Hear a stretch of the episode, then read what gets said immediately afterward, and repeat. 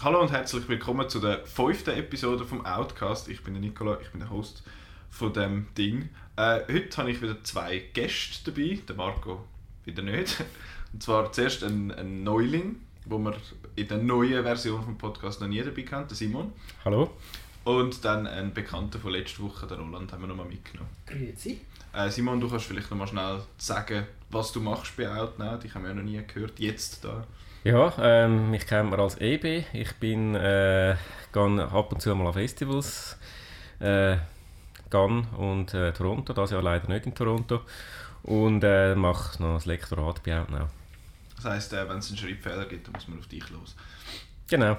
Dann äh, gehen wir rüber in unsere Kinowoche, sprich das, was wir letzte Woche im Kino gesehen haben. Äh, Roland, du kannst gerade mal anfangen mit deinem Highlight.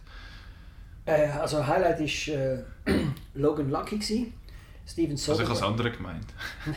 das, das, kommt dann nicht als ja, oh, Lowlight. Äh, nein, Logan Lucky, äh, Steven Soderbergh äh, bin ich jetzt nachholen und ich dachte, ja, das ist, ist cool, dass der wieder da ist. Es ist ein Heist-Movie wie äh, seine Oceans 11, 12 und 13 äh, Trilogie. Einfach das mal im NASCAR und Hillbilly-Business äh, mit eigentlich auch recht viel Stars. Äh, Lo, äh, der James Bond gegen den Kylo Ren quasi im gleichen Film. Hat äh, ziemlich Spaß gemacht. Würde ich sogar nochmal schauen, um ganz genau zu checken, wie jetzt die wirklich da den Kohle geholt haben.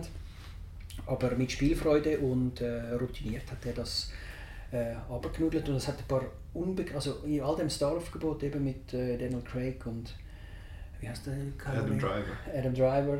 Und äh, hat es auch gewisse Damen gehabt, die ich noch nie gesehen habe, die mit dem blauen Auto immer rumgefahren ist. Äh, Da sind die der Schwester. ja, Bei Mad Max ist die dabei. Gewesen. Das war eine von diesen Frauen. Gewesen. in dem, ah, okay, in dem, wo dort im Viertel ist, ja, sehr cool. Und äh, das ist äh, nachgeholt worden, von denen habe ich glaube aber von letzter Woche schon geredet. Und eben das Lowlight die Woche war High Society.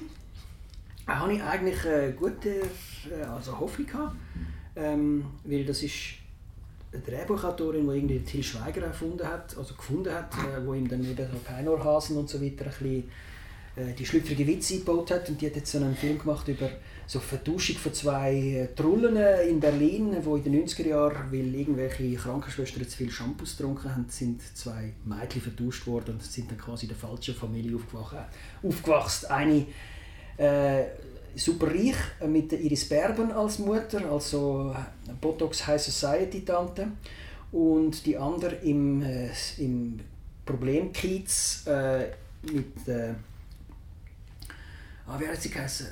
Die Blond Namen vergessen aber äh, Ja, die. ja, genau die, wo dann so Berlinerisch, äh, Katja Riemann, wo Berlinerisch da muss äh, äh, Umweltaktivistin spielen, wo eben mit verschiedensten Männern Kind gehabt und, und jetzt gegen Pelz demonstriert.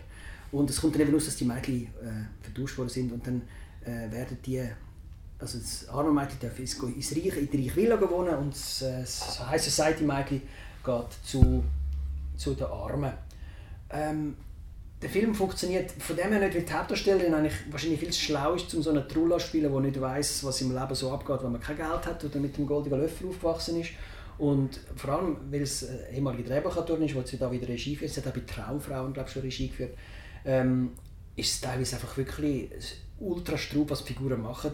Es wird dann am Schluss noch so eine halbe äh, Fifty Shades of Grey Parodie mit allem möglichen Gugus und sie macht noch äh, Rosebud, also das sind Kane-Referenzen drin, die überhaupt keinen Sinn machen. Also das Hirn hat dann irgendwann angefangen weh machen am Schluss des Films und ich bin froh, dass es fertig war. Ähm, aber ich könnte auf Outnow nachlesen, was genau mit dem Film sich auf sich hat. Ähm, ja, eher enttäuschend. Aber die Hauptdarstellerin, auf die muss man Acht geben, nicht nur, weil sie auch, wenn sie einen Kinderpulli hat, immer noch gut aussieht, sondern es ist, glaube ich, wirklich begabt und äh, könnte noch durchstarten. Neben den älteren Damen, Katja Riemann und Iris Berben, äh, ist sie eigentlich das Highlight von dem Film und dann kann man den Film auch wegen ihr vielleicht auch länger anschauen. Aber eben, es ist eigentlich viel zu schlau für äh, so eine Kardashian-mäßige Tussi, die da eben nicht merkt, was man im Leben sonst noch müsste machen Danke für den ausführlichen Bericht über das Ding. High Society. Yeah. Simon, du hast Ich habe äh, lustigerweise zwei Filme gesehen. Äh, der eine war nicht die Woche, gewesen, sondern er war schon vor einem Jahr in Toronto. Gewesen. Und beide Filme haben äh, Protagonistin weiblich Ü50. Also eigentlich, äh, ja, ich bin jetzt nicht gerade Zielgruppe für den Film, aber es ist jetzt, wie das Zufall halt will, äh, starten jetzt beide gerade am gleichen Wochenende im Kino. Ich habe beide gesehen und ich habe zu beiden ein Review geschrieben auf Outnow. Äh, einen guten und einen schlechten, um schon mal äh, vorwegzunehmen. Äh, der bessere von beiden heißt Aurore, äh, das, äh, also Aurore geschrieben. Das ist der Name von der Hauptdarstellerin, eben wie gesagt, eine 50-jährige Frau. Ähm, ist äh, gerade arbeitslos geworden, wird grosse und äh, hat sonst auch ein bisschen Krisen im Leben. Sie ist noch nicht wirklich Seniorin, aber halt auch nicht mehr ganz jung und ähm, fällt so ein bisschen zwischen Stuhl und Bank. Äh, ja, und dann äh, trifft sie irgendwann ihre alte Jugendliebe wieder und dann plötzlich äh, hat sie wieder Schmetterling im Bauch. Tönt ein bisschen, ja, nach 0815, ist, äh, ist ein, kein auffälliger Film, aber hat eine sympathische Hauptdarstellerin und ein paar sehr schöne Szenen, äh, ohne Dialog, mit Musik, wo, wo sehr gut funktioniert und wo, wo warm ums Herz geht, wo sicher äh, wie gesagt, ich bin wahrscheinlich nicht unbedingt gerade die primäre Zielgruppe, aber äh, ich habe ihn eigentlich doch ganz herzig gefunden. Weniger guter äh, weiblicher Ü50-Film heißt Paris Can Wait. Äh, dort äh, hat es immerhin ein paar äh, bekannte Hollywood-Stars drin. Ähm, Diane Lane spielt die Hauptrolle und der Alec Baldwin spielt ihren Mann, wobei das ein bisschen Etikettenschwindel ist, weil der Alec Baldwin kommt in der ersten Viertelstunde vom Film vor, wo in Cannes spielt. Wahrscheinlich ist er dort einfach gerade in Cannes am Festival gewesen, hat gesagt, ja, komm, ich mach doch auch noch kurz mit und nachher war er nicht mehr gesehen. Also der, wegen Alec Baldwin muss man den Film nicht schauen. Ähm, er, er spielt ihren Mann, ein Filmproduzent, der eben in Cannes ist und dann noch weiterreist und sie ist eine gelangweilte Frau und irgendwann hat sie, hat sie gängt es dann äh, chattet er weiter auf Budapest und sie hat keine Lust jetzt da auf Budapest checken, äh, zu chatten, sondern äh, will auf Paris und dann engagiert ihr Mann El Baldwin einen Franzose, wo sie soll auf Paris fahren mit dem Auto. Und ja, und äh, der Film heißt Paris Can Wait, eben, die fahren dann mit dem Auto und gehen fein essen und äh, er ist der französische Lebemann, sie ist die verspannte äh, Amerikanerin, ein Klischee nach dem anderen. Super feine Foodbildchen, man kommt Hunger über während dem Film, aber sonst klischeehaft bis am Bach runter und äh, furchtbar äh, langweilig und vorhersehbar, also sicher äh, nicht empfehlenswert. Also Quintessenz, wenn man einen weiblichen U50-Film schauen dann doch lieber den äh, Horror.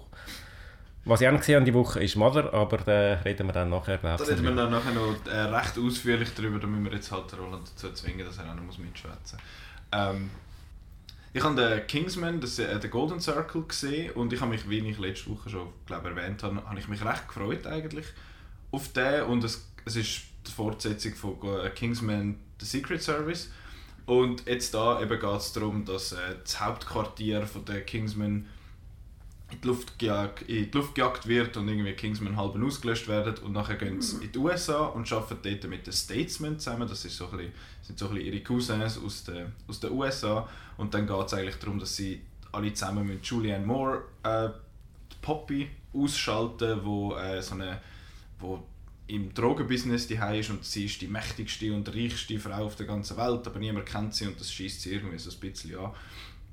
Und äh, gegen die müssen sie dann vorgehen, weil sie droht, irgendwie die ganze Menschheit irgendwie umzubringen mit ihren Drogen. Oder nicht die ganze, aber ein Großteil davon.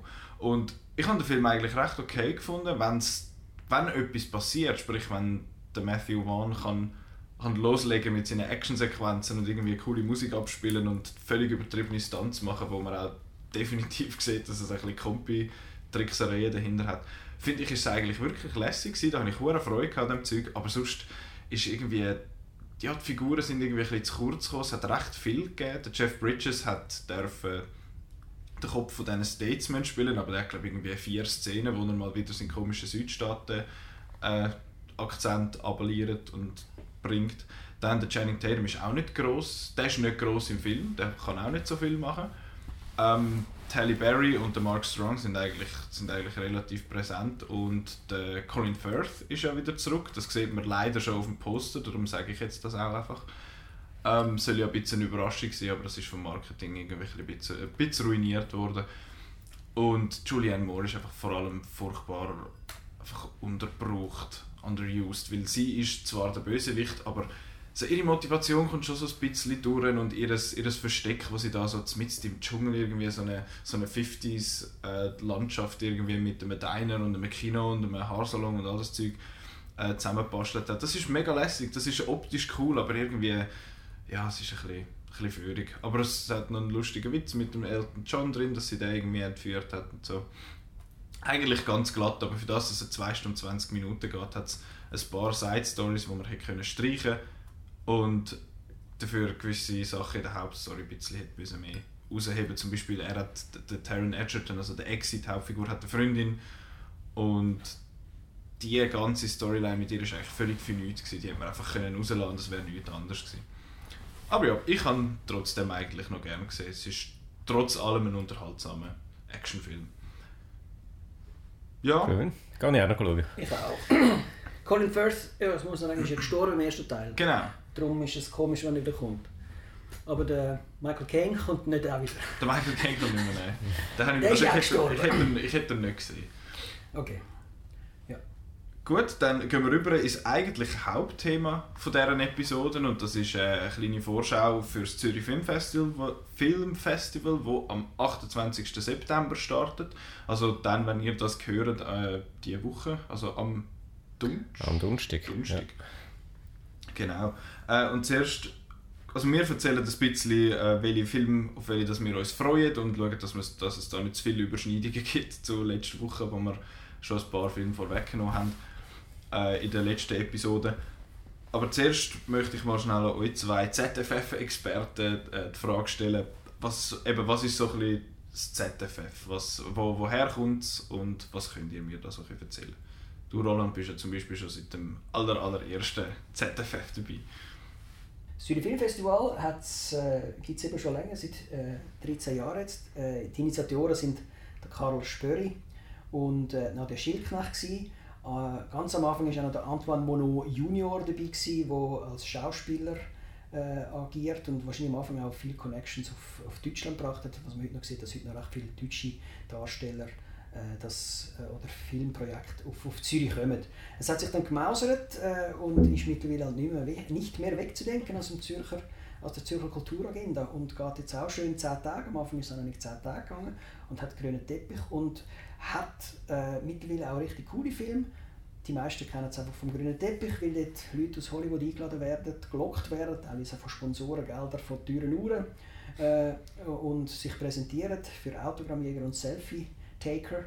Aber äh, mittlerweile ist das doch eine Plattform zum Film gesehen, die an anderen Festivals schon gelaufen sind. Man sieht den Berlinale-Gewinner, man sieht den Cannes-Gewinner das Jahr aber auch Entdeckungen, Erstling-, Zweitlings-, Drittlingswerk im Wettbewerb und halt eben die Gala-Premiere, wo Leute kommen wie ein Jake Gyllenhaal oder äh, äh, Alicia Vikander oder Glenn Close oder ein Aaron Sorkin, wo da wirklich grosse Namen sind und da ihre Preise können abholen ja, eben speziell am Zürich Film, das ist wirklich so ein bisschen der Spagat zwischen Glamour und äh, künstlerischem Anspruch, was haben. Eben der Glamour einerseits, was du gesagt hast, mit diesen Gala-Premieren, mit Filmen, die in, kürzlich in Toronto oder Cannes oder äh, Venedig ihre Weltpremiere haben und dann aber sie doch noch einen, äh, einen, wenn sich doch noch so ein bisschen als auch Wettbewerb äh, positionieren. Sie haben drei Wettbewerbe. Das ist der internationale Wettbewerb, ein Dokumentarfilm, ein internationaler Dokumentarfilmwettbewerb und dann noch ein deutschsprachiger Wettbewerb, äh, Deutschland, Österreich und Schweiz. Äh, und das sind dann halt ein bisschen, der Wettbewerb ist zum Teil dann ein bisschen im Schatten gestanden von den, von den Gala-Premieren, wo aber äh, zum Teil auch noch interessante Erstlings- oder Zweitlingswerke, die dort äh, präsentiert werden. Wettbewerb gibt es auch dieses Jahr wieder. Äh, ein, Im internationalen Wettbewerb ist ein spezieller äh, Vertreter dabei, und zwar Three Billboards äh, Outside Ebbing, Missouri. Äh, den können wir nachher glaube auch noch kurz sprechen. Äh, der ist in Venedig und in Toronto gross abgefeiert mhm. worden und ist jetzt komischerweise im Wettbewerb dabei, weil äh, sie haben es glaube jetzt nicht nur Erst- und Zweitlings, sondern auch noch Drittlingswerk äh, drin genommen. Und dann ist der Martin McDonough, der Regisseur von In Bruges und Seven Psychopaths, da auch noch gerade in die Kategorie reingefallen. Äh, und darum läuft er jetzt im Wettbewerb und nicht eher in der Gala-Premiere, wo man den eigentlich erwartet hätte. Ich hätte jetzt auch dort erwartet und dann äh, ist er in der ist der im Wettbewerb drin und der, der Dings, der CRS, der Chris und du, Roland, haben das letzte Woche schon gesagt, der hat, der hat wahrscheinlich schon gewonnen. Also, wenn er nicht würde gewinnen, wäre es ein bisschen komisch. Ja, jetzt, dann- gut, man kennt die anderen nicht. Aber. Ja, dem Tiff hat er ja den Publikumspreis Genau, ja. bekommen und eben auch sonst ist er eigentlich immer überall gut angekommen. Und darum freut wir zwei, die ihn noch, die ihn noch nicht gesehen haben, wir freuen uns jetzt. Du hast ihn auch noch nicht Ich habe ihn auch noch gesehen. Nein, das ist natürlich der Film, wo ich am meisten äh, äh, drauf plange. Ja. Das ist einfach, weil der hat so, es hat so viel Bass gegeben von all diesen, von all diesen Festivals. Ja, auf den musst du schauen. Und dann Shape of Water war auch noch einer, gewesen, der gross rausgekommen ist. Der Genau, läuft am leider ZFF. nicht am ZFF. Habe ich eigentlich fast ein bisschen damit gerechnet, dass der allenfalls auch noch auftaucht. Ja, Kommt halt auch ein bisschen auf die Jury drauf an. Also ich habe mich gewöhnt, wer ist eigentlich in der Jury das Jahr? Müssen wir vielleicht mal nachschauen, ich weiß gar nicht. Nicht, dass zu Venedig der Edgar Wright war. Ja, ja, aber da in, in Zürich. Äh, also ich nehme nicht an, dass jetzt der einfach jetzt automatisch gut ist. Das ist ein super Film, aber äh, ich habe den Wettbewerb auch durchgeschaut. Jetzt hat er isländische Beiträge und äh, orthodoxe Juden in New York und so weiter. Das sind nicht alles auch spannende Filme. und vielleicht, wenn jemand noch irgendein Zeichen setzen Genau. Also. Eben, es ist klar, wer hat letztes Jahr gewonnen, wer hat vorletztes Jahr gewonnen? Das ist äh, Insider-Frage, wo also nur Insider können beantworten ähm, Aber ja, also ich glaube nicht, dass Free Billboards automatisch schon gewonnen hat. Das wäre, wäre fast ein bisschen schade wahrscheinlich. Aber nochmal zum Zurückkommen, die Idee halt mit dem Erstling- und Zweitlingswerk im Wettbewerb ist, ist eigentlich schon eine schlaue Idee, weil mein Eindruck ist ein bisschen so, man, man holt da junge, aufstrebende Regisseure auf Zürich, verhätschelt die auch ziemlich, also die können dann in schicken Hotel wohnen und die Gästebetreuung am Zürich Filmfestival ist glaube ich wirklich überragend gut. Und das spricht sich dann auch um. Also, äh, darum kommen wir wieder Hollywood-Stars. Also, ich glaube, in Hollywood kennt man mittlerweile das Zürich Filmfestival. Der Karl Spöli wird wahrscheinlich einmal öfter mal dort sein. Und so ein Danny DeVito hat ja mit der Glenn, ist ja schon mal da gewesen, der hat mit der Glenn Close schon mal zusammen. Oder ein Stephen Frears. Das sind manchmal so Connections, die da spielen, dass dann die Stars kommen. Und wenn so ein kleiner, eben, ein amerikanischer Regisseur seinen Erstling da zeigt, wer sagt uns nicht, dass in zwei, drei Jahren der vielleicht mit einem Oscar-Film kommt und dann das Zürich Filmfestival immer im Hinterkopf hat und dann wieder für einen Eröffnungsfilm zurückkommt. Äh, das hat es schon gegeben. Der Eddie Redmayne zum Beispiel, mittlerweile Oscar-Gewinner, ist vor nicht wie vielen Jahren am grünen Teppich gewesen. Äh, also es war vielleicht sogar in einem roten Teppich gewesen, zusammen mit Julian Moore in so einem Film, den er nicht unbedingt überzeugt hat, aber der ist nachher wieder gekommen und hat Ja. Ich persönlich finde es ein bisschen schade, dass der Wettbewerb auch so ein bisschen marketingmäßig nicht mehr gepusht wird. Und dass man vielleicht, also erstens mal sind es drei Wettbewerbe, was das Ganze schon ein bisschen sperrig macht. Äh, wieso nicht einfach ein Wettbewerb und dann kann man dort noch ein paar Rockfilme und ein paar Schweizer Filme reinnehmen. Und klar ist natürlich schwierig, da in dieser Festivalsaison da noch irgendwelche gute Weltpremieren zu finden oder zumindest internationale Premieren, wenn gerade äh, Venedig und Locarno und Toronto und alles war. Aber äh, eben, der Wettbewerb geht einfach so ein bisschen unter hinter diesen Gala-Premiere. Es können jetzt alle den Jake Gyllenhaal schauen, Alicia Vikander und äh, irgendwie, äh, ja, Wettbewerb ist dann im Fall auch noch. Und eben, dass ein Three Billboards dort drin ist, ist so ein bisschen, ja, okay, ist sicher ein, ein grossartiger Film, aber äh, dann gönnt er, auch, wenn jetzt würde gewinnen, dann gönnt er auch noch Zürich, dann ist das halt, ja, okay, pff, Das hilft dem Film Äh, gross und und, und darum fände ich es eben, also meine, ich, es, wenn man jetzt ein bisschen auf Cannes schielt, dort ist wirklich der Wettbewerb ist so der Kern vom Festival und dort ist auch irgendein unbekannter Wettbewerbsbeitrag aus Chile, den gehen dann alle schauen und dann reden alle darüber. Äh, auch wenn es vielleicht ein riesen Seich ist, aber trotzdem, das ist irgendwie, äh, der Wettbewerb ist so das Herz vom, vom Festival und da ist der Wettbewerb nicht unbedingt das Herz, sondern ist halt auch noch irgendwie und ich persönlich ich fände es ich fänd's halt spannend, wenn wirklich so ein bisschen der, der, Wettbewerb, sagen wir eben, anstatt jetzt 3 mal 10 vielleicht irgendwie 15, 15 Filme im Wettbewerb, keine, keine Ahnung, wo, wo dann wirklich so ein bisschen, wo man dann, wo man dann ein bisschen pusht. Aber ja, klar, ist immer einfach zu sagen, es ist halt ein Spagat, den man muss machen eben, um ein die Leute und die Journalisten auch anlocken mit diesen, mit Stars. Es kommen natürlich viele Journalisten, es können Interviews machen und das, das ist halt auch natürlich äh, ein Faktor. Ja, aber die fragen dann einfach nur «How do you like Zurich?» und so die ganze Zeit. Äh, Radio Zürichsee und all die Sachen. Das ist dann halt so, aber das ist auch das ist schwierig das heutzutage. Das sieht man im linearen Fernsehen, der Pro7 und RTL und SRF 2 schauen mehr Leute als ein Arte oder ein äh, Dreisat. Das mit dem mit leben. Aber es, es wird etwas gemacht und es wird gute Bücher gemacht und es werden auch gute Filme zeigen. Wir Das haben ist uns ein paar ja. äh, rausgesucht, wo wir uns darauf vorfreuen. Genau, du hast jetzt gerade eine sehr, gu- sehr gute Überleitung äh, eingeleitet. Die ziehe ich jetzt gerade weiter. Und zwar haben wir uns eben ein paar Filme rausgeschrieben, jeweils, wo wir uns darauf freuen, wo wir jetzt noch nicht gesehen haben, wo wir allenfalls schon letzte Woche mal ein bisschen angetönt oder genauer besprochen haben. Aber trotzdem möchten wir auf ein paar eingehen, wo man sich vielleicht ein bisschen im Hinterkopf behalten Und ich übergebe das Wort dir, Simon. Welcher, welcher ist so einer von diesen drei, die du dir überlegt hast? Also, äh, auf welchen, dass ich mich eigentlich jetzt am meisten freue, äh, das, das heisst «Die Migrantigen». Das, ich muss vielleicht sagen, ich bin generell einer, der äh, im Voraus möglichst wenig weiß über einen Film. Ich schaue keinen Trailer, äh, ich gehe nicht andere Kritiker lesen, also kann man vielleicht auch gar nicht, wenn es eine Weltpremiere ist, aber äh, einfach, ich, ich informiere mich so wenig, wie es geht. Ich schaue an, wer ist der Regisseur, was ist so, um was geht es mehr oder weniger und darum kann ich jetzt auch nicht lange erzählen, äh, um was es geht. Es geht äh, was ich weiß, ist, es geht um zwei, äh, zwei Hänger, Österreicher, die sich äh, als, als Migranten ausgeben, weil, das irgendwie, weil die gesucht werden für, äh, für so eine TV-Dokuserie und die, die spielen jetzt so Migranten und dann merkt so Scheiße, wir wissen, wir haben gar keine Ahnung, was, äh, was das eigentlich bedeutet und dann äh, versuchen sie echte Migranten zu fragen, äh, was man dann da so muss machen muss. Äh, tönt nach einer lustigen österreichischen Komödie. Die österreichische Komödie ist bei mir sowieso immer äh, noch ein, ein Bonus. Da hat es auch am ZFF schon ein paar, paar lustige gehabt, äh, mit so ein bisschen dem Wiener Schmäh und dann gleichzeitig noch verquickt mit, äh, mit der Flüchtlingsproblematik. Äh, ich erhoffe mir äh, gelungene, gelungene schwarze Komödie. Ja. Er läuft im Wettbewerb äh, Deutschland, Österreich, Schweiz. Das wäre jetzt eben so ein Wettbewerb.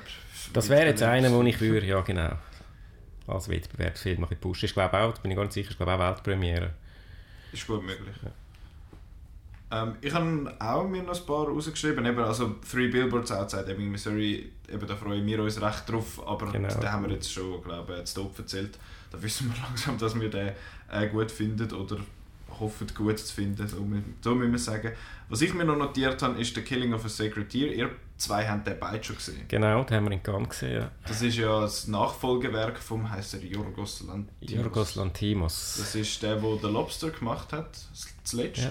Und was hat er sonst noch gemacht? Ich nicht mehr äh, griechische Film «Dogtooth» okay. äh, und «Alps». Ist nicht gross. Also der Lobster ist eigentlich der, der einzige Name wahrscheinlich, wo so also, Es ist der einzige Film mit bekannten Stars von ihm. Und der jetzt ist auch wieder mit dem Colin Farrell, wie der genau. Lobster auch schon. Ich habe den Lobster eigentlich recht witzig gefunden. Also die erste Hälfte habe ich besser gefunden als die zweite.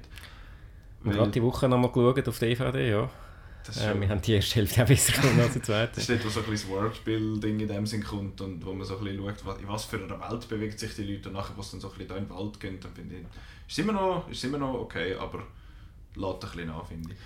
Es ist so ein Love and Hate Film, glaube ich. Entweder kannst du etwas anfangen, man hat einen speziellen Stil, mhm. äh, mit, so, mit, mit so aufgesetzter, aufgesetzter Sprache und so Slow-Mos zwischendrin und ja, halt ein bisschen, ja, man könnte man könnte man könnte es wahrscheinlich auch nicht so cool finden. Ich habe ihn auch, ich habe ihn auch, auch, auch lustig gefunden. Mhm. Also und, es ist, es ist äh, nicht ein, ein, ein, Publikumsfilm unbedingt, nicht einer, der gross also ja, er ist ja ist, er ist von der Kritik abgefeiert worden und dann, dann im Kino ein bisschen versammelt. Untergegangen, ja. Und äh, eben «The Killing of a Sacred Deer» ist äh, das Nachfolgewerk von dem Regisseur, eben wie gesagt auch wieder mit dem Colin Farrell. Und ich weiß ehrlich gesagt nur, wie du bin ich auch einer, Simon, wo, wo möglichst wenig sieht. Ich schaue, also eigentlich sollte ich nach dem Trailer ins Kino rein, aber das wird einmal ein bisschen, wird einmal zeitlich, Zeitmanagement ist einmal noch schwierig. Aber äh, eben, ich weiß eigentlich überhaupt nichts über, über den, darum ist es vielleicht, ja, weiß nicht, ob das so gut ist, dass ich jetzt den erwähne, aber ich habe den sicher im Hinterkopf, vielleicht könnt ihr noch ein, zwei Worte über die Handlung erzählen. Ja, eben, ich will eigentlich auch nicht allzu viel über die Handlung sagen, weil äh, er funktioniert am besten, wenn man viel weiß. Es geht eben, Colin Farrell spielt einen Chirurg, so in den mittleren Jahren, und er trifft einen Jugendlichen, äh, wo man am Anfang nicht so recht weiß, was ist denn ihr Verhältnis. Er, äh, äh, es ist nicht, nicht sein Sohn oder so etwas, sondern ähm, er geht einfach mit dem, geht mit dem essen und macht dem Geschenk. Und ja, das ist so ein eine spezielle Freundschaft und die irgendwann ja, entwickelt sich das dann in eine leicht, wie soll ich das jetzt sagen, ohne zu viel zu verraten, spezielle Richtung. es entwickelt, es, es entwickelt sich und wird dann recht na, ja, schon noch für gewisse Leute vielleicht dann schon ein bisschen schockierend. Okay. Das, aber eben, ich, ich will jetzt da, ich will nicht viel spoilern, weil, äh, also, außer eben einfach für, äh, ist, ist nichts für empfindsame Gemüter, äh, aber äh, ist, ist auch stilistisch wieder sehr speziell, ähnlich wie der Lobster, wenn der Lobster gehasst hat, wird man auch mit dem nicht viel anfangen Er ist für mich nicht ganz so gut wie der Lobster. Er hat nicht, nicht so viel Impact. Der Lobster hat noch ein bisschen Impact gehabt, wenn ich schön nachdenke, hat es bei mir da ein bisschen weniger gehabt, aber ich habe ihn stilistisch cool gefunden, habe ihn gerne geschaut. Ja, da bin ich, bin ich gespannt. Du Roland, was hast du dir noch? Du hast, glaube du hast Schweizer Fähnchen notiert, beziehungsweise montiert für deine, für deine drei Stück. Ja. Ähm, auch der Schweizer Film ist am Zürich Filmfestival ein Thema. Und äh, ich habe drei rausgesucht, die wahrscheinlich äh, werden für Furore sorgen, vielleicht auch für Gesprächsstoff. Es ist äh, einmal Blue My Mind, dann die Gentrifizierung bin ich, Beichte eines Finsterlings und die letzte Pointe. Ähm, die letzte Pointe fangen wir mit dem an, das ist äh, eine Gala-Premiere. Das ist der neue Film von Rolf Lissi. Rolf Lissi ist, wird immer als der Schweizermacher-Regisseur betitelt. Schweizermacher, damals in den 70er Jahren bis heute einer der meistgeschauten Schweizer Filme äh, je aller Zeiten. Ähm, und der hat einen neuen Film gemacht, äh, seit langem wieder mal ein Spielfilm. Das Thema äh, äh, ist, dass eine Seniorin langsam ein bisschen alt wird und äh, gebrechlich und auch wahrscheinlich über Selbstmord nachdenkt. Also zu verschiedenen Ärzten geht die wird gespielt von der Monika Gubser. Das ist eine von der vier Herbstzeitlosen, aber nicht verwandt mit dem Tatortregisseur Gubser.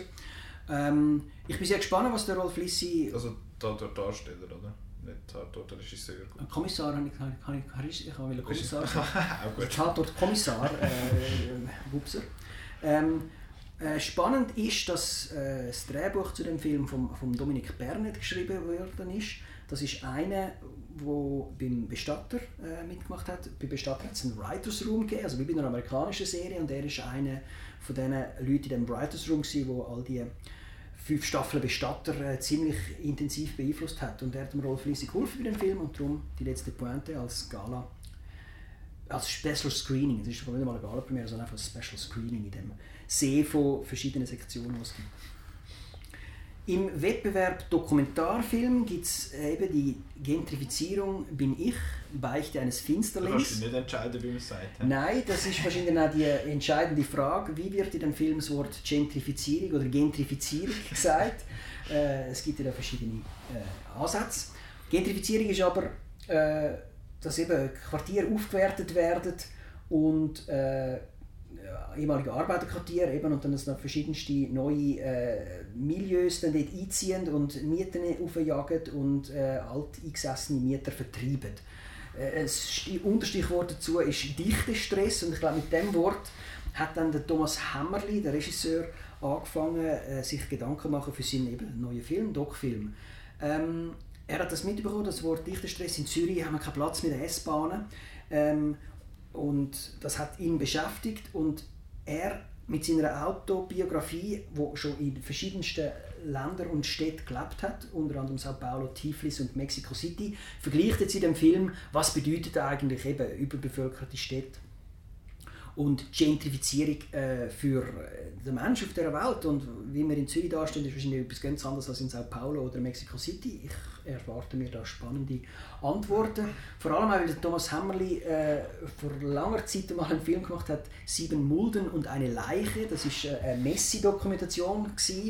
Messi ist eben die Leute, die nichts fortrühren können. Er hat dazu mal den Anlass vom Tod von seiner Mutter genommen und er musste die Wohnung von ihr ausräumen, äh, um das äh, ja, zu dokumentieren auf Film. Und darum hat der Film den Titel «Sieben Mulden und eine Leiche». Gleich war seine Mutter gewesen, und etwa sieben Mulden haben nachher müssen gefüllt werden, bis wir die Wohnung Er, er hat es wirklich mit Filmtiteln, die neugierig machen, muss man sagen. Jetzt auch wieder. Nur, nur, schon, nur schon der Titel, die Gentrifizierung. Gentrifizierung bin ich bei, bei Beichte eines Finsterlings, da muss man irgendwie schauen.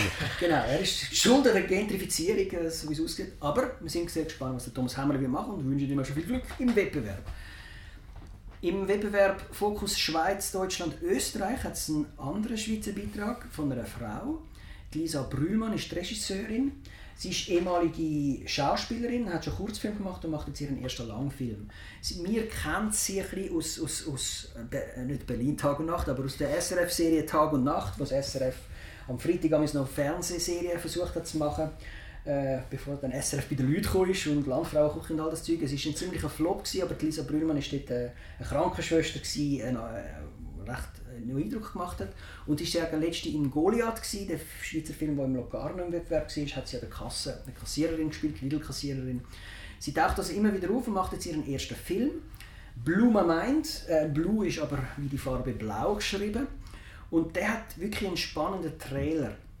Das ist jetzt einer, den ich den Trailer schon geschaut habe und wo bisschen etwas schon ein bisschen verratet, aber nicht zu viel. Er macht immer noch sehr Eindruck und, und, und Neugier. Also es geht um junge Frauen, sogenannte Insta-Kids, also nicht, dass sie selber jetzt äh, auf Instagram berühmt werden, aber sie haben einfach den, den sozialen Druck von den sozialen Medien, eben immer gut aussehen, immer gut essen und es sind einfach junge Mädchen in Zürich, also man sieht es im Glattzentrum, wo wir Hühnern und so weiter, wo da äh, ihre, ihre ja, erwachsen werden, Coming of Age quasi.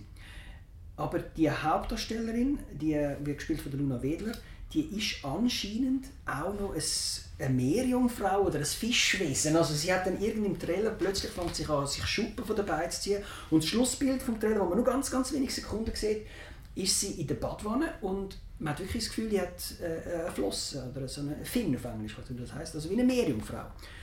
Vielleicht ist das auch nur, weil äh, Shape of Water nicht gezeigt werden kann. zeigt jetzt wenigstens äh, Blume Mind am Zürich Filmfestival, aber das macht so schon sehr Eindruck äh, und äh, bin sehr gespannt, wie der Film wird sein. Auch wegen der Hauptdarstellerin, Luna Wedler, äh, die startet voll durch. Die hat vor zwei Jahren schon mal Premiere äh, im Zürich Filmfestival mit Amateur-Teens. Auch ein Schweizer Film, ein, ein blöder Titel zum Googlen, aber äh, sonst ist das auch ein ähnlich gelagerter Film mit jungen Menschen, die aufwachsen in der heutigen Zeit. Und sie war am Sonntag auch wie zu sehen im SRF-Film Zwiespalt. Also sie hat ziemlich viele Rollen, äh, die sie jetzt übernimmt und das könnte wirklich eine der kommenden Schweizer Filmstars werden. Gleichzeitig hat es auch eine Influencerin, Zoe Pastel Holthausen, die auch mitspielt. Die ist auf Instagram unter Zoe Pastel unterwegs und wirklich das klischierte Bild von der jungen Frau mit Schminke und Welttrips auf Paris, Madrid, New York modelmäßige Körper und so weiter, wo auch mitspielt und bin gespannt, wie die sich wird schlagen, Metzger in dem Film von Lisa Brühlmann. Also es ist, die, die selbst spielt dann wahrscheinlich so ein bisschen sich selber mehr oder weniger, oder? Könnte sie vielleicht ein bisschen jünger, als sie wirklich ist. Also ich nehme an, die Mädels sind so 16 in diesem Alter. Die macht dann eben die Spiele, die es anscheinend gibt, dass man sich da die Luft anhaltet, weil man sich Drogen nicht leisten kann, einfach so ein Koma quasi durch Luft anhalten ich weiß nicht genau, wie aus, so Schnappatmung, irgend so etwas. Also man sieht im Trailer ziemlich derbe Sachen. Die werden wahrscheinlich auch auf Mannen irgendwie abfahren. Müssen wir schauen. Also sehr gespannt, Blume meint. Und ja, das wären eigentlich die drei Filme. Schweizer Filme. Es sind noch weitere, aber das sind die drei, die ich glaube, ziemlich werden äh, ja, für Furore sorgen. Du hast jetzt einfach stinkfrech all deine drei Filme nacheinander aufgelistet, äh, aber das macht überhaupt nichts. Ich sage Excuse und äh, kannst es auch neu schneiden und dann tönt es wieder anders. Nein, nein, das lassen wir alles so, wie es ist. Äh, du Simon, du hast auch noch zwei andere, dann übergebe ich dir jetzt. Ich habe auch noch zwei andere, ja. Ähm, der eine äh, heisst Shock and Awe. AW geschrieben, das ist immer so, äh, wie spricht man das aus? Auch wieder mit den Aussprechen. Mhm. Shock and A wie Awesome halt. Ähm, ist von Rob Reiner. Äh, Rob Reiner ist so einer von diesen Regisseuren, kennt man den Namen und dann äh, geht man mal auf der Filmliste schauen, aha, das hat er auch noch gemacht, ah, das auch noch, das ist so, also, so Harry und Sally hat er gemacht, äh, Few Good Men in den 90er Jahren. Ähm, in meinem Geburtsjahr ist das also. Ding, oh, oh, bist du jung. ja, ich bin zwei, drei Jahre älter. Ähm, ich habe noch miterlebt, wo der in China gekommen ist. Äh, ja, jedenfalls wirklich so einer von der, ein bekannter Regisseur in Hollywood und hat jetzt so seinen neuen Film und es ist eine Weltpremiere. Und da muss ich doch sagen, ja, Respekt ZFF, Weltpremiere von doch einem Hollywood-Film, eben von Rob Reiner, bekannter Regisseur, mit, äh, äh, mit äh, Woody Harrelson, Jessica Biel, Mila Jovovich in der Hauptrolle, also ein Film, der durchaus noch äh, gewisses Gewicht hat. Können wir aber leider alle nicht auf Zürich. So Können wir leider nicht auf Zürich, nein, der einzige, der kommt, ist, ist der Robert. James Marston ja. als Darsteller ja. ja, genau, James Marston ist auch noch dabei. Aus äh, Westworld. Genau. Also aus der Serie, nicht aus dem Film.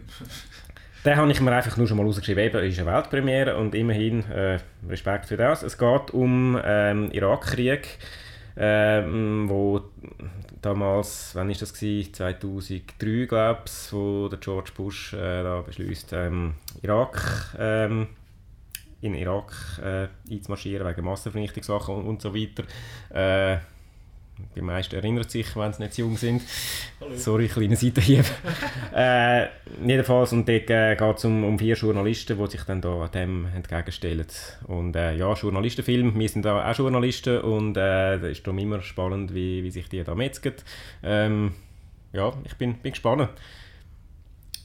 Zweiter Film, also beziehungsweise dritter Film insgesamt, den ich mir auch noch aufgeschrieben habe, der heißt «Schön Femme». Äh, auch da geht es wieder wie bei allen Filmen. Ich weiß nicht wahnsinnig viel, viel drüber. Ich weiß, er ist in Cannes gelaufen und zwar in der Nebensektion «Sur d'un Regard». Das ist so eine Sektion, wo auch so ein bisschen unbekanntere, jüngere Regisseure ihre Plattform bekommen, wo auch, äh, auch noch ein Wettbewerb ist und der hat den «Sur d'un Regard» gewonnen. Das ist schon mal äh, so ein, ein gewisses... Äh, gewisses Merk ähm, Qualitätsmerkmal ist und ich habe mich geärgert im Nachhinein, dass ich den verpasst habe, weil er schon ein bisschen der war, wo alle darüber geredet haben. Also nicht alle, viel darüber geredet haben und eben dann auch, der da ausgezeichnet worden ist. Äh, es geht um eine Frau, 30, impulsiv, die in äh, Paris äh, umnimmt. Mit einer Perserkatze in der Hand. Und ich hatte auch eine Perserkatze, gehabt, nur schon wegen dem und dachte, da muss ich schauen. Verstehe, jetzt weiß ich, okay, gut. Eine gewisse Verbindung zu dem. Ich kenne den Rob Reiner irgendwie fast nur, also nicht nur, aber wenn ich Rob Reiner höre, dann kommt mir immer South Park in den Sinn, wo es Butter braucht, um zu den, zu den Limousinen rauszubringen. aber äh, ja, am Zürich Film Festival wird das wahrscheinlich nicht passieren. Wahrscheinlich äh, ist die Tür genug breit für ihn. Ist, ein, ist ein bisschen ein Festeren, aber, aber ist ein guter Film, wir machen das äh, zweifelsohne. Äh, ich habe mir auch noch zwei Sachen, zwei weitere Sachen rausgeschrieben und das äh, du hast schon von Journalisten Sachen erzählt. Ich habe jetzt noch einen Doc-Film reingenommen, Another News Story. Und zwar mhm. geht es darum, ähm, in, in, äh, da wo in Lesbos da die ganzen Flüchtlingsboote angekommen sind, da sind natürlich alle Journalisten dann äh, und haben gefunden, ah, das müssen wir alles gut aufnehmen. Und äh, in dem Dokumentarfilm von Orban Wallace, der hat das auch gemacht, der ist auch dort an, aber er hat nicht Flüchtlingsboot gefilmt, sondern er hat sich eigentlich um 180 Grad gedreht und hat Journalisten gefilmt, wo das, wo das, äh, das Ganze aufgenommen haben und hat einfach so hat einfach dort gewisse so, so so Sachen eingefangen. Und das ist halt eben einmal Medien, Migrations- und Flüchtlingsthematik, die nicht mehr so omnipräsent ist wie letztes Jahr, aber immer noch, immer noch ein riesiges Thema und auch das ZFF nicht nur mit dem Film beschäftigt, sondern eben auch mit, mit den Migrantigen und auch mit sonst einen Haufen, einen Haufen anderen Sachen im Doc-Abschnitt. Doc von dem her äh, das reizt mich das also schon sehr und der Film geht auch nur, also es ist ein, ein Doc-Film, der geht irgendwie 90 Minuten, von dem her äh, recht angenehm. Wahrscheinlich auch wenn es nicht angenehm ist zum Schauen, so, eine, so ein Thema. Aber ich bin echt gespannt auf den. Eben, ich habe, irgendwie, ich habe keinen Trailer oder so geschaut, aber wenn ich das höre, dann ist mir eigentlich schon ziemlich, ist eigentlich schon ziemlich klar, was, äh, dass ich den Gang schaue. Der andere, den ich mir noch notiert habe, dort weiss ich auch nicht einen Haufen drüber und der heißt Shockwave. Das ist ein Hongkong-Film, also so ein Actionfilm aus, äh, aus Hongkong von 2016 oder 2017. Und eben, wie gesagt, ich weiß nicht einen Haufen darüber, aber ich habe in letzter Zeit mich ein bisschen mehr mit dem Hongkong-Kino auseinandergesetzt. Also auch im Filmpodium eben da die, ähm, die ganze, also so ein paar Filme geschaut in dieser Hongkong-Reihe, die sie dort hatten, irgendwie da die, die goldenen Jahre des Hongkong-Kinos. Auch äh, so ein paar Jackie Chan-Filme nachgeholt. Und ich habe aber nicht das Gefühl, dass Shockwave viel mit denen zu tun hat. Das sieht mehr nach so einem düsteren Actionfilm aus, der mehr so ein bisschen Richtung The Raid geht. Nicht, nicht ein Haufen so Hand-to-Hand-Combat, wie es aussieht, aber äh, trotzdem eher so ein, bisschen, so ein, bisschen ein Actionfilm aus Hongkong. Und der ist im, äh, im Abschnitt, was sind das, äh, Special... Ähm, äh, Specials, jetzt weiss ich gerade die genauen Sektionsnamen auch nicht, aber so eine Window kleine... Heisst Genau, ja. Window, Window, Window Hongkong. Oder so. Irgend so etwas, genau. Und dort äh, werden ein paar Hongkong-Filme gezeigt und ich, ich äh, habe mich von Shockwave irgendwie angesprochen gefühlt als Actionfilm aus Hongkong eben mit, mit der letzten Zeit, wo ich mich so mit dem auseinandergesetzt habe. Ja, ab und zu ein Actionfilm muss halt einfach auch sein an so einem Festival. Finde ich eben eigentlich auch recht okay. Und sonst hat es ja noch, es hat noch einen Haufen Sonstfilme natürlich, wo, wo man kann schauen kann, wo, wo, wo man so ein bisschen kennt, beziehungsweise wo... Äh, wo ein bisschen darüber geredet wird, eben Molly's Game ist einer von denen vom das Regiedebüt von äh, Aaron Sorkin, Sorkin genau. Drehbücher geschrieben hat bis jetzt, unter anderem The Social Network, den ich sehr cool gefunden habe, äh, und auch Steve Jobs, aber den habe ich leider noch nicht gesehen. Ähm, Square vielleicht noch, der Sieger von Cannes, also jetzt der richtige, in Anführungszeichen, Sieger, von der, der die Goldige Palme gewonnen hat, vom Ruben Östlund, schwedischer Film. Äh, ja, können wir jetzt auch noch mal lange darüber reden, lassen wir jetzt, aber einfach, das ist ja. sicher auch noch ein Tipp, wo man, wo man, wo man muss, sollte, darf schauen. Unbedingt sehenswert. Es kommt der Hauptdarsteller Claes Bang, das sagt er jetzt nicht, aber das ist halt so ein dänischer, hübscher, älterer Mann, so ein George Clooney-Typ. Äh, genau, sieht wirklich gut aus, ja.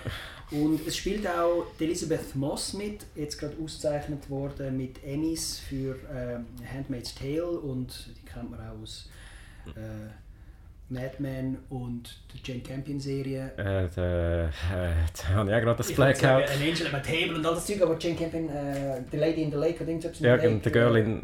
The Girl in the... Ah. Wir können anschauen, Hauptverdecker da. Ähm, ja, ja Top of the Lake. Top, Top of, the, of the Lake, genau. Top of the Lake, äh, äh, Darstellerin äh, Elisabeth Moss. Leider nicht am grünen Teppich, aber das macht ja nichts. Äh, sie ja. ist auch in, in, in der Square. Unbedingt sehenswert, der Square. Aber der kommt dann normal ins Kino. Was nicht normal ins Kino wird kommen, ist vielleicht die Film aus den ungarischen Filmreihen. Also der ZFF hat immer schon traditionell jedes Jahr äh, äh, ein, ein Filmland, das einfach das Werk vorstellt, von den letzten zwei, drei Jahren. Und das ist das Jahr Ungarn. Es gibt aber auch noch Virtual Reality, ich habe es letztes Mal schon erwähnt, die kann man sogar gratis schauen. Äh, macht euch schlau auf der ZFF-Webseite zum Thema Virtual Reality, muss sich voranmelden, dann kann man dort immersive Filme schauen, bin ich sehr gespannt, möchte ich auch machen. Und äh, Kinderfilm hat es auch. Und es gibt auch noch Filmworkshops im Seal City für Kinder. Die einen sind schon ausverkauft, aber andere kann man noch mit einem Filmhistoriker von der Uni Zürich äh, eine kleine Einführung in die Filmsprache für die ganz Kleinen. Also es hat für wirklich alle ist an Sehr vielseitig spannend, also ja. Eben für den Selfie-Jäger, wie du vorher schon mal erwähnt hast, eben auf dem grünen Teppich hat der Jake Gyllenhaal, er bringt äh, Stronger, meinte ich, bringt er Genau, mit. ja. Da, der, das geht um einen Typ, der was bei dem Bomben... Beim Boston-Marathon ja, genau. hat er beide Beine verloren und muss sich jetzt da ins Leben zurückkämpfen. Das klingt eigentlich noch nach einem schönen Film, aber irgendwie ein bisschen anstrengend, wenn ich da ehrlich sein ähm, Ja, unser Kollege Chris hat ihn ja schon gesehen, er ja. glaube äh, vier Sterne oder so gegeben. Ja. So, ja, ja, kann man schauen. Und, aber äh, eben, Jake Gyllenhaal ist dort. Genau, das ist Aber wir müssen nicht zu viel Werbung machen, weil es ausverkauft ist, ist sowieso schon der Film. Ja, aber äh, Jake Gyllenhaal kann man auch schauen, wenn man kein ja. Ticket hat. Genau, und wer ganz genau will wissen, das ist vielleicht noch ein kleiner Geheimtipp, der Green Carpet, der grüne Teppich, ist auf der Webseite vom Zürich Filmfestival unter Programm, Rahmenprogramm und dann Green Carpet. Dort gibt es eine schöne Übersicht für jeden Tag, wer um welche Zeit am Green Carpet will sein. Äh, also auch Produzentennamen, die jetzt auch nicht jedem geläufig sind, aber der Green Carpet ist wirklich ein Teil vom Rahmenprogramm. Glamour gehört also dazu. Und das ist der Geheimtipp zum Anschauen, wann, an welchem Tag muss man auf den 6 Minuten Platz stehen und frieren. Ich weiß nicht, ob dir das 3 wieder übertragen wird. Das ist für die, die nicht in Zürich wohnen, können das am Radio hören. Müssen wir herausfinden. Aber also das SRF 3 ist sicher wieder dort. Alles klar. Ich habe jetzt DRS 3 gesagt, um zu zeigen, wie alt ich bin. äh, SRF 3 ist natürlich ist das sicher. Gut, haben genau. wir das erklärt. Haben sie letzte, letzte Woche haben sie das im Radio erzählt, dass sie dort werden. Man sollte halt nie den Sender hören, und, aber ja, es gibt auch noch andere gute Sender. Im Kabelnetz und bei Swisscom TV. genau, äh, das wäre so unsere Vorschau von, äh, vom Zürich Film Festival. Wir haben jetzt doch schon unsere Zeit mehr oder weniger erreicht. Und darum werden wir den Mother-Spoiler-Tag-Diskussion äh, zur Freude von Roland äh, verschieben oder streichen oder äh, was auch immer mal schauen, ob wir da noch etwas machen können. Aber wir müssen das ein bisschen auf die Zeit schauen, sonst artet es wieder in einer 2 Stunden 45 Diskussion über Game of Thrones aus. Und das, äh, das äh, möchte, glaube nicht jeder mitlosen. Aber was wir jetzt sicher noch schnell machen, ist aufs Kinoprogramm eingehen vom 21.09., also von der nächsten 21.09. Kap bis 28.09. Entschuldigung. Also einerseits haben wir äh, am 28. rauskommt der Cars 3 Evolution, bei uns heißt er noch Evolution hinten dran, aus Gründen. Ähm, der Owen Wilson ist zurück als Lightning McQueen. Äh, der ist ein bisschen alt geworden mittlerweile, wir haben es heute schon ein bisschen vom Alter gehabt. Ähm, er ist auch ein bisschen alt geworden, er verliert irgendwie ständig Rennen gegen den neuen, coole, schnelle Wagen. Und er wollte irgendwie aber sein Alter nicht so wirklich anerkennen und bis er dann mal einen Unfall hat auf der Strecke und auch dann wollte er es aber irgendwie nicht so wirklich wahrhand trainiert nochmal, um, äh, um dann doch nochmal können gewinnen Und äh, wir haben 4 von 6 Sternen Stern gegeben. In der Kritik von Muri steht, eine schöne Geschichte, hervorragende Animation und es passt auch äh, für ältere Semester. Trotzdem sollte man drehen, aber jetzt zu dem Zeitpunkt der Ruhe lassen. Und in den, in den USA vor allem ist ja, glaube der zweite Teil so mäßig gut angekommen. Ich habe den ersten, also ich habe keinen von diesen Cars gesehen. Habt ihr die gesehen? Ähm, also den ersten habe ich gesehen, sicher. Den zweiten bin ich sogar nicht mal sicher. Ich glaube, ich habe ihn sogar auch gesehen. Aber äh, dass ich mich praktisch nicht mehr daran erinnere, ist schon mal nicht so gut zu sagen. Also, der erste ist herzig, ja, ja, ganz okay, aber äh, ja. Oh, der erste habe ich glaube auch mal gesehen. Dort haben sogar auf Deutsch und mit dem einen Typ dort, der findet Luigi nur interessiert. Ja, genau, ja. Und das ist, äh, das ist lustig gewesen. Ich habe es noch nie gesehen, ich werde es mir noch nachholen jetzt fürs 3. Und für mich ist einfach Cars der, der erste Pixar-Film, also das 2, wo sie ein Sequel gemacht haben. Das ist ja nachher so wie quasi äh, ein bisschen etwas kaputt gegangen im, im Pixar-Universum, wo, wo einfach immer schöne neue Geschichten erfunden hat und nicht irgendwelche Märchen genug hat, wie Disney das gemacht hat. Dann sind sie von Disney gekauft worden und der John Lasseter hat mal gesagt, wir machen nie ein Sequel und dann haben sie mit Cars haben sie das erste Sequel gemacht und dann haben sie das erste Mal nicht irgendwie 100% Rotten Tomatoes gewesen, als Pixar-Film und darum ist das nachher, hat das dann ein bisschen so eingerissen. Äh, und ich bin ja nicht so ein Autofan und äh, sprechende Autos, da sieht man einfach zu sehr das Merchandising dahinter. Und also ich mag mich gut erinnern an einen Kollegen, den ich in Berlin hatte, dem seine Tochter eines der ersten Wörter, was ich können sagen ist, also nicht das erste Wort, aber Lightning McQueen hat sie dann schon können sagen, obwohl das eigentlich ein ziemlich schwieriges Wort ist für das Kind, aber die hat noch nicht richtig können reden, aber hat schon mal auf irgendetwas gesagt und Lightning McQueen gesagt und dann ist er aus allen Wolken gefallen und da sieht man, wie gut das funktioniert. Pixar-Film auch Leute, die noch nicht reden könnten, können schon Lightning McQueen sagen. So funktioniert es. Ähm, dann gehen wir weiter. Dann der zweite, den ich mir da notiert habe, ist Victoria and Abdul. Das ist äh, das neue Werk von Stephen Frears, sagen wir das so. Mhm. Der hat äh, Florence Foster Jenkins gemacht, Phil äh, Philomena und High Fidelity und The Queen. Ähm, und das ist mit der Judy Dench und dem Ali Fasal und es geht darum, also es ist die wahre Geschichte über die Freundschaft, über so eine ungleiche Freundschaft, wenn man so will, von, zwischen der Queen Victoria und dem Abdul Karim. Äh, er ist so ein er hat irgendwie ihr so eine Münze müssen bringen, weil sie irgendwie Geburt hat und sie und er kommt natürlich aus Indien, also ein Teil von ihrem Reich. Und sie freundet sich dann mit ihm an, weil sie, haben, weil sie ihn halt von Anfang an sympathisch findet. Und sie darf aber aus Sicherheitsgründen nie nach Indien gehen. Und darum kommt er so ein die Aufgabe über ihre äh, Kulturen und Sprachen und Regionen und so von, äh, von Indien so ein näher zu bringen wir geben äh, 4 von 6 Sternen in der Kritik von der SWO. Äh, sie schreibt, es ist eine beeindruckende Geschichte, die mit äh, viel Humor erzählt wird und vor allem halt von einer Dame Judy Dench gedreht wird über die, über die ganze Laufzeit. Von dem her eigentlich schon auch eine Empfehlung. Und dann noch wahrscheinlich der grösste von denen, der, der uh, viel Hype bekommen hat und das Marketing glaube ich, recht groß war, ist It oder bei uns halt Es.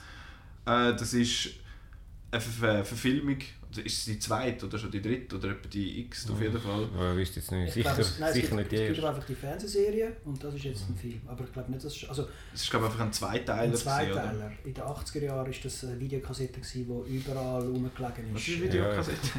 äh, also der Klon und so und es war wirklich auch eine Mutprobe in meiner Kindheit, zum, zum Es zu schauen. Es ist schon so ein bisschen Kindheitserinnerung von mir, obwohl ich weder das Buch gelesen habe, noch die Serie geschaut aber Es war doch irgendwie so ein Begriff, gewesen, so wow. Uh, der creepy so der, Genau.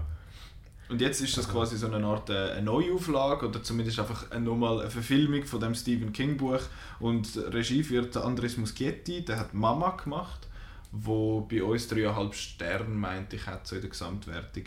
Äh, und ist mit dem Bill Skarsgård, der Pennywise spielt und der, sonst kennt man eigentlich vor allem den Finn Wolfhard, wo man kennt als, wie nennt er Der Will, der Will vielleicht.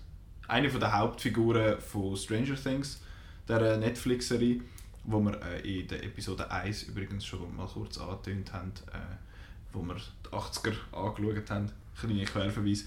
Ähm, und sonst machen noch ein paar Kinder mit und es geht eigentlich darum, dass eben so sieben so cancelte Kinder, ich glaube, denen sagen wir der Losers Club, äh, dass die ihre, sich ihre grössten Ängste müssen stellen wo sie da ähm, den mordenden Clown Pennywise, äh, wo sie mit dem zu tun bekommen. Und eben, der hat ja also er ist eigentlich recht gut angekommen bei den Kritikern und auch sonst so bei den Horrorfans und es hat aber gewisse Leute gegeben, die gefunden haben, das ist gar kein Horrorfilm in dem Sinn.